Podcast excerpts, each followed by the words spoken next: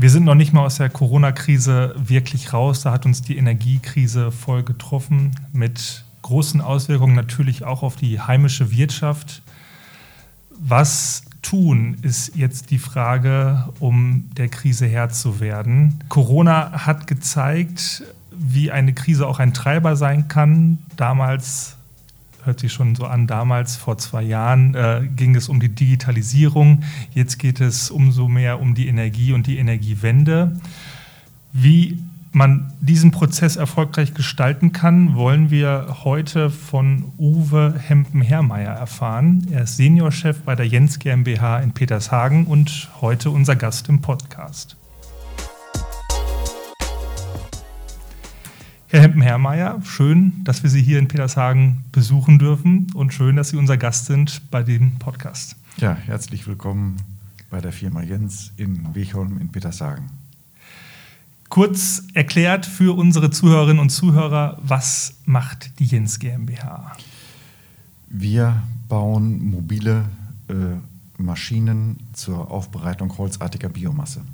Dabei machen wir den ersten Schritt, das heißt, wir zerkleinern das Material, so dass es anschließend weiterverwertet werden kann, entweder zur Verbrennung, zur thermischen Verwertung oder zur Kompostierung und dann äh, aus der Kompostierung heraus dann einen Bodenverbesserer zu gewinnen.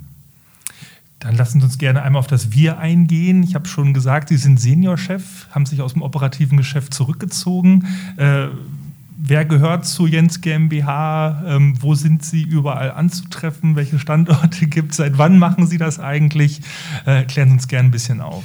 Ja, die Jens GmbH ist ein Familienunternehmen, ist gegründet äh, worden von Hans Jens im Jahr 1921 hier draußen in, in äh, Wickholm, weil hier die Endstation der Mindener Kreisbahn war, als Dorfschmiede. In der zweiten Generation wurden dann eben keine Schmiedearbeiten mehr gemacht, sondern landwirtschaftliche Geräte und auch dann 1959 der erste Holzzerkleinerer, der als Stationärmaschine eingesetzt wurde. Ja, und ich bin dann äh, zusammen mit meiner Frau 1987 ins Unternehmen eingetreten. Ich bin eingeheiratet, also meine Frau war dann äh, die äh, Tochter aus der zweiten Generation. Und äh, wir führen das Unternehmen eigentlich bis heute in der dritten Generation. Also das Unternehmen ist zu 100 Prozent noch im Familienbesitz. Ich äh, bin jetzt fast 63, habe mich aus dem operativen Geschäft zurückgezogen. Das operative Geschäft wird jetzt gemacht von der vierten Generation von unseren beiden ältesten Kindern, Elisabeth Holland und Hans-Heinrich Herrmeier. Dann spannen wir den Bogen zu unserem Thema Energie, Energiekrise meistern, Energiewende. Ähm, da findet man auf äh, Ihrer Webseite ein ganz schönes ähm, ja, Stichwort, Ihr Leitbild. Ähm, und zwar, dass äh, Antrieb für, für Sie zum einen ist äh, der äh, wirtschaftliche Nutzen für Ihre Kunden und zum anderen eben der nachhaltige Umgang mit der Umwelt. Ähm, wie versuchen Sie ähm, dem Leitbild gerecht zu werden in der Praxis? Also erstmal muss man ja die Frage stellen, wie kommt man eigentlich dazu, das zu machen? Und bei mir war das so, ein, äh, so eine Erfahrung in meiner Kindheit. Da wurde, ich bin in, in Lade geboren an der Bahnstrecke und da wurden, äh, wurde eine Straße gebaut, die B482, und ich habe immer die Dieselabgase so gerne gerochen. Und dann wurde mir aber gesagt, das ist nicht, äh, das ist nicht gut, das ist giftig, da kann man dran sterben. Und dann habe ich mich gefragt, wie geht das eigentlich? Wieso können die Motoren Abgase ausstoßen und äh, das ist gefährlich? Und dann fängt man eben an, sich damit zu beschäftigen, was machen wir eigentlich und äh, äh wie lange geht das? Äh, die Erde war da zu der Zeit groß genug, das verteilte sich dann eben, aber irgendwann ist ein Punkt erreicht, wo der Planet das, was wir äh, ausstoßen durch, das, durch unsere wirtschaftliche Tätigkeit, nicht mehr vertragen kann. Und äh, aus dieser Überlegung heraus habe ich dann auch meinen weiteren Berufsweg gemacht. Äh, wir haben damals, als wir ins Unternehmen äh, gekommen sind, angefangen, äh, Recyclingmaschinen zu machen. Joschka Fischer war erster Umweltminister und haben diese Grundüberlegung eigentlich bis heute in unser, unsere Tätigkeit versucht umzusetzen. Ich könnte jetzt noch weiterreden, aber ich glaube, es ist besser, wenn Sie erst eine Frage stellen, sonst ist es, ist es zu lange. Ja, aber Sie haben mir den Ball schon super rübergespielt, weil ich mir das auch notiert hatte. 1987 äh, sind Sie ins Unternehmen eingestiegen, ja. 92 äh, als Geschäftsführer ja. äh, übernommen. Ähm, 20 Jahre später ein wichtiger Meilenstein erreicht, 2012, bilanziell ähm, energieautark ist Jens GmbH geworden. Was das genau bedeutet, äh, können wir gleich nochmal drauf eingehen. Ja. Aber das heißt, äh, seit dem Einstieg schon in die Geschäftsführung äh, war, das, war das auch, wie Sie es gerade geschildert haben, von vornherein so ein persönlicher Antrieb, dieses, dieses Fernziel, da soll es mal hingehen? Nein, das war die klare Erkenntnis, dass damals Recycling, also nicht die thermische Verwertung von Holz, aber Recycling, dass, dass das für die Zukunftsfähigkeit, für das Überleben der Menschheit ein ganz zentraler Punkt sein wird und dass das auch nachhaltig im Sinne von langfristig ein Geschäft treiben wird, wenn man es denn nachhaltig betreibt. Und das, was damals unter dem Begriff Recycling läuft, ist ja heute einer dieser SDGs äh, der äh, Vereinten Nationen, nämlich der Begriff Einführung der Kreislaufwirtschaft. Heute wird überall über, den, über die Kreislaufwirtschaft und Einführung der Kreislaufwirtschaft geredet. Und das war damals erkennbar schon unter dem Begriff Recycling. Denn das, was wir aus, aus dem Boden herausholen und dann wegwerfen, heute Plastikmüll, Stichwort, das kann nicht nachhaltig sein. Das, das geht einfach gar nicht, weil nämlich der Planet als solches begrenzt ist. Und das gibt dann eben ähm, Unternehmen die Möglichkeit, in diesem Bereich äh, tätig zu sein und zwar langfristig auch tätig zu sein. Lassen Sie uns gerne ein bisschen auf die konkreten Maßnahmen eingehen, die Ihr Unternehmen ergriffen hat. Äh, das erste Stichwort habe ich eben schon gesagt. 2012 äh, hat die Jens GmbH vermeldet, wir sind bilanziell energieautark. Vielleicht ja. einmal das erstmal so vorab zur Erklärung. Was bedeutet das eigentlich? Gut, wir haben bis 2001 unseren Betrieb beheizt mit Öl, hatten verschiedene Ölheizungen äh, im Betrieb verteilt. Und ähm, ich hatte schon immer den Wunsch, das zu ersetzen durch eine äh, Heizung, die auf erneuerbare Energie äh, basiert. Weil wir uns eben beschäftigen mit der Aufbereitung von holzartigen Abfällen, liegt es natürlich nahe, dann auch eine Hackschnitzelheizung anzuschaffen. Das ist an für sich die ökologischste Heizung im Bereich der Zerkleinerung, weil man nur einen Schnitt braucht, äh, einen Arbeitsgang braucht, um Holz so äh, zu zerkleinern, dass sie dann in einer Heizung verarbeitet werden kann. Diese Heizung haben wir 2001 angeschafft. Damit hatten wir den ersten Schritt getan, um bilanziell energieautark zu werden. Zum Begriff bilanziell muss ich eigentlich hinterher noch etwas sagen. Und der zweite Schritt war dann, dass wir 2007 angefangen haben, unser äh, Dach mit Photovoltaik, dort wo es geht, äh, auszustatten. Das haben wir weitergemacht in mehreren Ausbaustufen, weil man auch damals nicht so sicher war, äh, wie gut funktioniert das, kann man den Betrieb damit auch belasten, weil es sind ja immer Fragen mit Wartung und, und ähnlichen Sachen, hängen die ja zusammen ob das wirklich funktioniert, bis wir dann 2012 so viel Photovoltaik drauf hatten, dass das, was wir jetzt im Eigenverbrauch also produzieren, plus das, was dann noch fehlt, äh, wir zukaufen als Grünstrom, dass das unseren kompletten Strombedarf abgedeckt hat. Damit, und das war dieser Begriff bilanziell energieautark, bezieht sich auf äh, Strom und Wärme, noch nicht auf Verkehr. Das war damals ein Begriff, der von vielen Gemeinden auch so äh, verwendet wurde. Man sagt eben, man hat Strom zu 100 Prozent eben durch die Eigenerzeugung und den grünen Bezug und die Wärme zu 100 Prozent durch 100 Prozent Erzeugung aus erneuerbarer Energie und ist damit bilanziell energieautark. Verkehr nicht. Das ging damals nicht, es gab keine Elektroautos. Da sind wir jetzt dabei, unseren Fuhrpark äh, wirklich schnell auf äh, erneuerbare Fahrzeuge, also auf, nicht auf erneuerbare Fahrzeuge, sondern auf Autos mit Elektroantrieb umzustellen. Aber, und das ist eigentlich das Wichtigste, das muss ich auch hier mal klar sagen, ich hoffe, dass Sie das dann auch senden, wir haben in unserem Unternehmen nie SUVs gefahren. SUV ist für mich ein Schimpfwort. Äh, und das hat es bei uns im Unternehmen, obwohl wir 230 Mitarbeiter haben und auch einen ganz ordentlichen Umsatz, das hat es in unserem Unternehmen nicht gegeben. Es hat immer wieder Bestrebungen gegeben, dass Mitarbeiter angekommen sind und wollten so ein Fahrzeug fahren. Aber der Chef fährt so ein Auto nicht und die anderen fahren es auch nicht.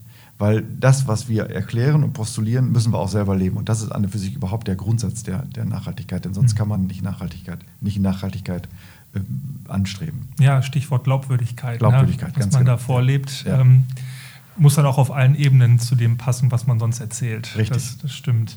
Ähm, jetzt sind noch mal zehn Jahre vergangen seit 2012. Äh, ich würde mal unterstellen, die Transformation hat dann nicht 2012 einfach aufgehört. Ähm, was hat sich vielleicht seitdem noch getan? Also was gab es noch für Projekte? Also wir haben äh, die Photovoltaik dann noch erweitert, um den Eigenanteil des selbstproduzierten Stroms noch zu äh, erhöhen, weil es ja ökologisch das Sinnvollste ist, wenn man den Strom auf dem Dach produziert und unten drunter sofort verbraucht, also weniger aus dem Netz beziehen. Ne? Und dann haben wir mittlerweile noch eine neue Holzhackschnitzelheizung angeschafft. Die ist jetzt im letzten Jahr in Betrieb gegangen mit verbessertem Filtersystem, weil die, das Verbrennen von Holz ja jetzt mittlerweile auch etwas ins Gerede gekommen ist wegen der Feinstaubbelastung. Wir haben jetzt eine Heizung mit, mit entsprechenden Elektrofiltern, die den neuesten Kriterien erfüllt. Und äh, wir haben eben, weil wir hier draußen auf dem Dorfe sind ähm, und dann auch eingebunden sind in eine gewisse Nachbarschaft, ähm, haben wir jetzt angefangen, ein Fernwärmenetz zu bauen, um die Heizung, um die Häuser, die in unserer unmittelbaren Umgebung sind, die uns mittlerweile auch gehören, weil es gab ja hier auch das Problem der, der Landflucht, äh, um die dann auch ähm, eben mit Fernwärme zu erzeugen, die ähm, aus unserer Holzhackschnitzelheizung kommt. Und damit, das werden wir jetzt dieses Jahr in Betrieb nehmen, sind dann weitere vier Ölheizungen mit ungefähr 14.000 Liter Öl, äh, die fallen dann jetzt demnächst weg. Mhm. Vor dem Hintergrund dieser bereits ergriffenen Maßnahmen und kehren wir in die, in die Gegenwart zurück. Ähm, wie trifft Sie da die aktuelle Energiekrise? Welche, welche Auswirkungen hat das für Sie ganz konkret? Also ich muss jetzt sagen, was den Energiepreis angeht, im Moment erstmal, also Holz ist ja auch teurer geworden, aber fast gar nicht. Also wirklich fast gar nicht. Beim Strom natürlich, wir haben einen Vertrag abgeschlossen für den Strombezug. Der äh, läuft Ende des Jahres aus, das muss jetzt neu verhandelt werden, aber der Anteil ist nicht so hoch, dass uns das jetzt irgendwie ernsthaft äh, äh trifft. Äh, wir haben jetzt angestoßen, dass wir noch wieder Photovoltaik bauen, weil wir zwischenzeitlich auch noch den Betrieb erweitert haben. Da ist noch Platz auf Dächern ähm, und werden das auch dann noch äh, weiter ausrüsten. Also die, dieser, dieses Problem der drastischen Erhöhung der Energiepreise trifft uns in dem Sinne, ich, wie gesagt, nicht gar nicht, ist falsch, aber nicht so heftig, wie das jetzt allgemein postuliert wird. Beim ähm, Verkehr ist es so, dass natürlich unsere Transporte auch teurer geworden sind, auch der Warenbezug ist teurer geworden, das ist ganz klar. Ähm, aber da wir mittlerweile einige Elektroautos haben und die zum großen Teil hier, also zumindest was jetzt um den Betrieb herum geht, getankt werden, trifft uns das auch nicht so groß, weil der Strompreis für uns selbst nicht steigt. Denn wir tanken hier den Strom, den wir selber erzeugen. Ist also ähm, ist in dem Sinne auch nicht so heftig. Also bisher sind wir, was jetzt die Einkaufsseite angeht, natürlich haben wir diese Probleme mit den Materialpreissteigerungen auf, auf allen Ebenen und auch Probleme mit dem, mit dem Bezug von Teilen und rechtzeitige Bereitstellung von Teilen, haben wir wie alle anderen auch.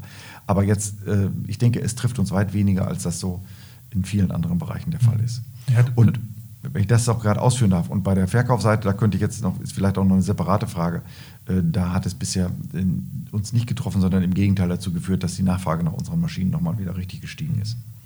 Das wäre jetzt die Anschlussfrage gewesen, ob sie dann die Krise so über Umwege wieder einholt, durch das, was Sie ja auch gerade gesagt haben, dass es dann in der Lieferkette Probleme gibt bei, oder dass die Sachen teurer werden, dass vielleicht geplante Investitionen aufgeschoben werden, dass man sagt, ich kaufe jetzt doch keinen neuen Schredder. Ich sage, das Geld ist gerade äh, für andere Sachen äh, wird es gebraucht, ähm, ob, ob, ob Sie da schon Auswirkungen spüren. Nein, bisher gar nicht. Bisher spüren wir, dass die Nachfrage nach Holz als erneuerbare Energie deutlich zugenommen hat. Wir haben ein sehr gutes Auftragspolster weit in das nächste Jahr hinein, ähm, das zum Teil schon fast beängstigend ist. Ähm, und äh, haben da also, also bisher in dem Sinne keinen, keinen Einbruch erlebt. Und dann ist es natürlich auch so, das wird ja bei der Diskussion um Nachhaltigkeit häufig vergessen. Nachhaltigkeit hat ja eigentlich drei Säulen. Das ist das erste ist die finanzielle Seite, das zweite ist die ökologische Seite und das dritte ist die soziale Seite. Also dass man Nachhaltigkeit gegenüber, auch über, gegen Mitarbeitern, gegenüber Mitarbeitern lebt. Ne? Und ähm, die, Ökologe, die, die finanzielle Seite. Bei der finanziellen Seite wird immer vergessen, dass, wenn man von Nachhaltigkeit spricht, auch es da eine nachhaltige Seite gibt. Und die nachhaltige Seite der, der ist dort, dass man entsprechend vorsorgt für schlechte Zeiten. Dass man sich als Unternehmen darauf vorbereitet, dass mal ein schwarzer Schwan kommt. Und ein schwarzer Schwan, dem kann man eigentlich nur äh, begegnen, indem man sein Unternehmen so aufstellt, dass man rechtzeitig anfängt, Eigenkapital aufzubauen. Wir sind ein Familienunternehmen. In Familienunternehmen ist das selbst ist das viel verbreitet und wir sind, haben entsprechend, denke ich, ordentlich Eigenkapital aufgebaut, um da auch mal einen Schlag dann äh, so vertragen zu können, dass nicht sofort irgendetwas zusammenbricht. Wir haben uns klar gemacht, dass wir nicht getrieben werden von irgendeinem Kapitalmarkt, sondern eigentlich nur von dem, was wir halt für uns selbst brauchen. Wir versuchen als Familie, also ich will jetzt nicht, aber vernünftig zu leben, so vernünftig zu leben. Und äh, und haben ansonsten, wie das eben bei Familienunternehmen üblich ist, das meiste dann immer im Betrieb stehen lassen, um eben auch auf schlechte Zeiten, wie man das eben nach alter Väter-Sitte macht, dann auch dort vorzubeugen. Deswegen sind wir uns, sind wir also, was die aktuelle Krise angeht, sehe ich uns gut aufgestellt. Um das mal zeitlich einzuordnen, wann wir gerade aufnehmen. Wir hatten gestern ähm, den äh, Unternehmertag in der Stadthalle in Bielefeld und zu Gast war da Professor Siegfried Russwurm, der Präsident des BDI. Und der hat das relativ einfach runtergebrochen, ähm, wie dieses Kartenhaus jetzt gerade zusammengebrochen ist, dass man halt über Jahre hinweg auf billiges Gas und Frieden in der Welt, zumindest da, wo es uns für uns wichtig ist, setzt. Und äh, ja, wenn da einen so ein Parameter wegbricht, auf einmal dieses Kartenhaus halt in sich zusammenfällt. Ähm, jetzt kann man ja so ein bisschen ketzerisch sagen, ähm, das, was Sie schon vor einigen Jahren getan haben, um das Unternehmen entsprechend für die Zukunft äh, aufzustellen, hätte das nicht jeder gekonnt? Also ähm, wo ähm, sehen Sie da auch so die Unternehmen insgesamt in der Verantwortung für sich selber die Weichen zu stellen? Also ich glaube, das, was man hätte erkennen können, ist, dass es notwendig ist, sich ähm, nicht abhängig zu machen von Ländern, wo es einen Verdacht gibt, dass das schiefgehen kann. Also ich könnte Ihnen Präsentationen zeigen aus den Jahren 2004, 2005, auch damals schon vom Holzenergieverband, wo Russland eindeutig als riskanter Partner dargestellt worden ist, sowohl für Öl als auch für Gas. Und im Grunde genommen gilt das ja auch für Länder wie, wie, Katar oder, oder, oder Dubai oder sowas. Dort ist es ja auch so, dass, es, äh, dass die im Grunde genommen darauf warten, äh, dass irgendwas passiert ähm, und dann, dass die Energie sich verteuert. Und dann hätte man damals schon erkennen können, dass es eigentlich nur das gibt, was man selbst erzeugt im eigenen Land. Das ist rechtssicher und das ist dann letztlich erneuerbare Energie. Windstrom, äh, Photovoltaik und das muss man, muss ich auch klar sagen, im begrenzten Maße in Holzenergie. Also das, was wir gemacht haben, kann man jetzt nicht ausrollen. So viel Holz gibt es gar nicht. Und das muss auch nachhaltig bewirtschaftet werden. Aber man hätte dort sicherlich früher erkennen können, dass diese Abhängigkeit, in, in die man sich begibt, langfristig ganz schön riskant sein kann. Und ähm, was mich unheimlich stört an der Geschichte ist, dass unsere politische Führung nicht in der Lage ist und zu feige ist, auch der Bevölkerung klarzumachen, dass nun auch wirklich gehandelt werden muss und dass jeder seinen Beitrag leisten kann, indem er spart. Ich bin für ein drastisches Tempolimit, 80 auf der Landstraße, 100 auf der Autobahn. Und zwar genau deswegen, weil das 1973 auch eingeführt worden ist. Und die Begründung war genau das, genauso wie es heute eigentlich auch sein müsste. Wir müssen den, die Notwendigkeit des Sparens in den Kopf eines jeden Menschen in der Bevölkerung hineintransportieren. Und das geht am einfachsten mit dem Tempolimit. Ich verstehe nicht, dass man das nicht, dass man das nicht macht. Mhm. Darf ich das auch noch gerade ausführen an der Stelle? Ich gerne, ja gerne. Ein Elektroauto, ich rede mich da jetzt in Rage, aber äh, ich habe festgestellt, seitdem ich habe jetzt mein privates Tempolimit eingeführt, seit diesem Sommer, und habe festgestellt, dass wenn man sonst so 100 gefahren ist und, und halt auf der Autobahn 130, dass sich der, der langfristige Verbrauch, wenn man das wirklich konsequent durchhält, nochmal um wenigstens 20 Prozent sinkt, 20 bis 30 Prozent sinkt. Und bei den Energiepreisen beim, beim Liter ähm, Benzin 2 Euro, das ist enorm, ist das. Nur durch ein bisschen langsamer fahren und man kommt im Prinzip genauso schnell an. Ich bin Rennradfahrer. Mhm. Ne? Ähm, deswegen weiß ich, dass man im Windschatten 30 Prozent weniger Energie braucht, ja. im Feld sogar noch mehr. Wenn man sich hinter einen Lastwagen klemmt auf einer Landstraße und wenn der nur 70 fährt, ich komme genauso schnell an. Ja. Das ist kein Unterschied. Und tiefenentspannt, locker äh, und, äh, ja, und mhm. spare dazu noch Energie und, und letztlich auch Geld. Ja, was nichts kostet, was überhaupt nichts kostet. Es ist auch einfach ein angenehmeres Fahren, finde ich. Also es geht ja auch um Wahrnehmung im Straßenverkehr dann. Und äh, also ähm, ich muss ja dann zugeben, dass mein persönliches Tempolimit noch ein bisschen höher ist, aber viel mehr als 120 wird es in der Regel dann nicht.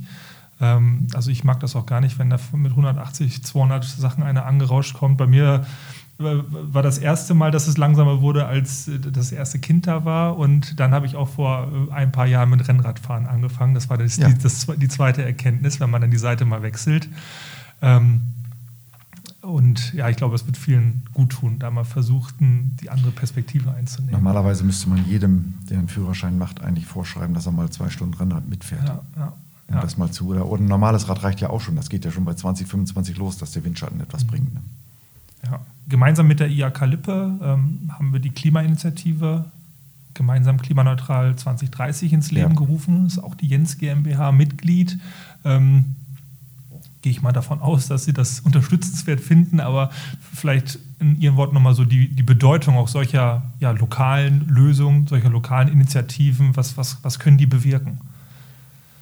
Also, ähm, die Initiative regt erstmal die Unternehmen dazu an, sich selber mit dem Problem des äh, CO2-Ausstoßes zu beschäftigen.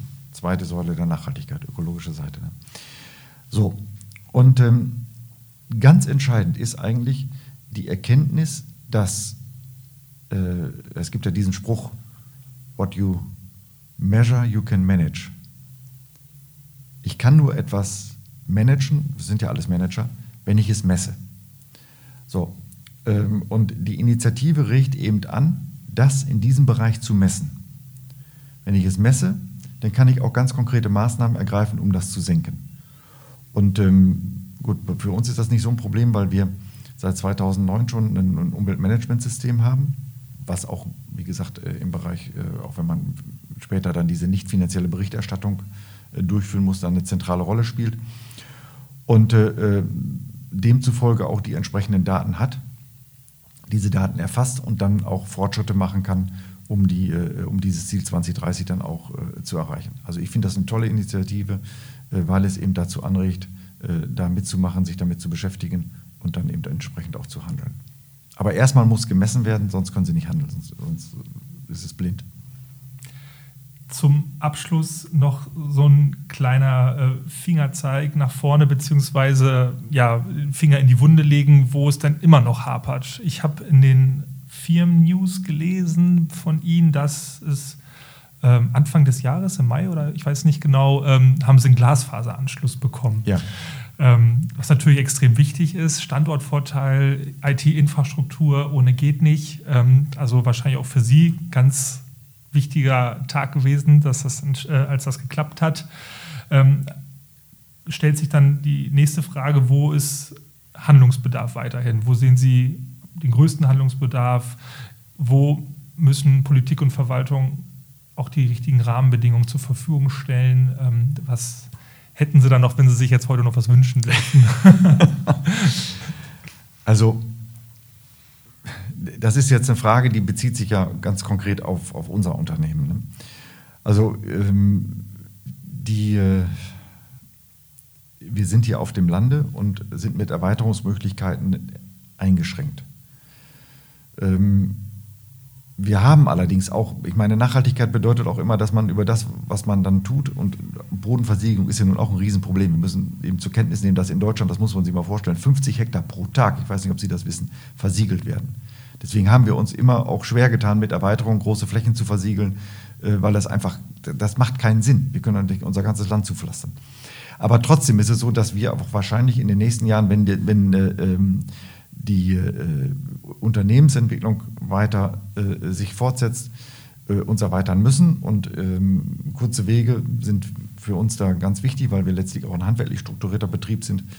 Und ähm, deswegen würde ich mir wünschen, dass die Verwaltung dann, wenn wir konkret dort auch äh, jetzt Nachfragen stellen, auch an der Bezirksregierung, äh, wir haben hier entsprechende Flächen, dass die dann auch ähm, mit uns äh, den Weg gehen und uns auch dann die, diese Erweiterungsmöglichkeiten hier vor Ort geben. Und dafür drücken wir alle Daumen, wünschen Ihnen weiterhin viel Erfolg und äh, ich bedanke mich bei Herrn Hempmeyer für das Gespräch. Ja, danke, das habe ich gern getan. Dankeschön.